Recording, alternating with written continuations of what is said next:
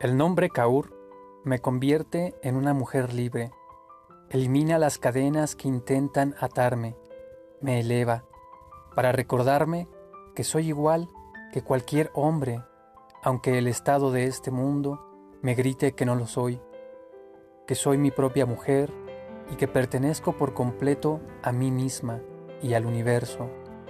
Me pone en mi lugar, me grita y dice que tengo un deber universal que compartir con la humanidad para alimentar y servir a mis hermanas, para levantar a aquellas que necesitan que las levanten.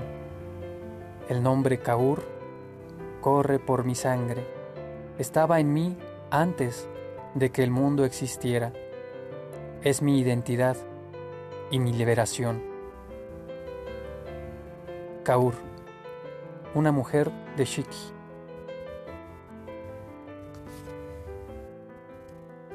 Rupi Kaur, de Otras maneras de usar la boca. Traducción de Elvira Sastre.